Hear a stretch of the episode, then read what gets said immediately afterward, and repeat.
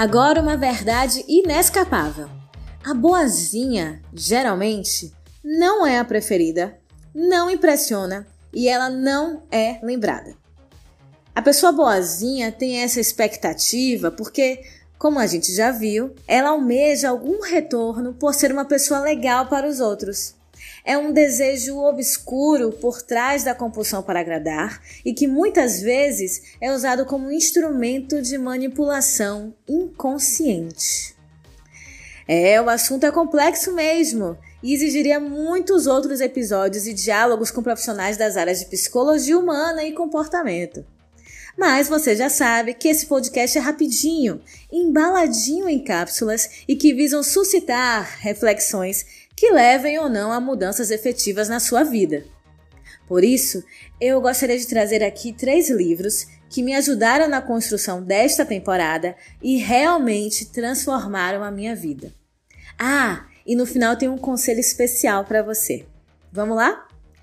Bom, a primeira obra que eu quero indicar é A Coragem de Não Agradar, de Ishiro Kishimi. Eu espero ter falado o nome dele direitinho, mas pode procurar pelo título que dá certo. Esse livro é interessantíssimo e dá para matar ele numa tarde, tá?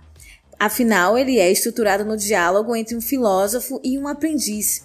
E eles abordam desde questões políticas até comportamentos que aprendemos na infância e vamos reproduzindo ao longo da vida, sem nos darmos conta que se hoje sofremos com nossa autocobrança, é porque provavelmente em algum momento lá atrás fomos orientados a ser melhores, a não cometer erros, a sermos boazinhas. Minha segunda indicação é a obra A Síndrome da Boazinha, de Harriet B. Breaker. Essa obra ela é realmente mais densa, tá? E é um livro longo, mas que trouxe mudanças significativas, porque ela divide a compulsão por agradar em uma tríade constituída por pensamentos, hábitos e comportamentos agradadores, com exemplos e sugestões práticas de mudanças. Sinceramente, eu queria ter lido esse livro quando eu tinha 15 anos. Anota aí para ler nas suas próximas férias, então. Por fim, quero indicar uma leitura um pouco mais leve, mas nem por isso menos importante. Esse é um livro um pouco mais famoso e se chama A Coragem de Ser Imperfeito, de Brené Brown. Recomendo que você comece por ele, na verdade, caso se interesse pela jornada de perceber as consequências negativas de ser boazinha ou bonzinho desta temporada. Esse foi o último livro que eu li, dentre os três que estou indicando aqui para vocês, mas eu indicaria ele para começo de conversa. Agora, o meu conselho mais importante, e que não está em nenhum desses livros, mas que você já deve ter ouvido muita gente falar. Medite. O exercício da meditação foi, é e tenho certeza que continuará sendo minha principal ferramenta para dizer nãos e sims cada vez mais conscientes. Meditar é o maior ato de respeito à minha autenticidade que cultivo hoje.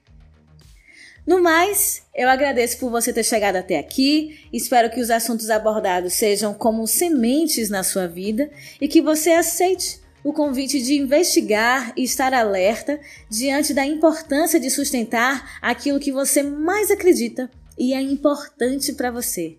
Lembre-se, não será algo linear.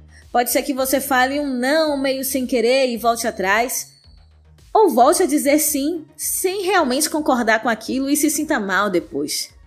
Tá tudo bem, tá? Faz parte. Mais importante do que a chegada é a caminhada. Boa sorte então aí na sua jornada, tá bom? Até a próxima temporada.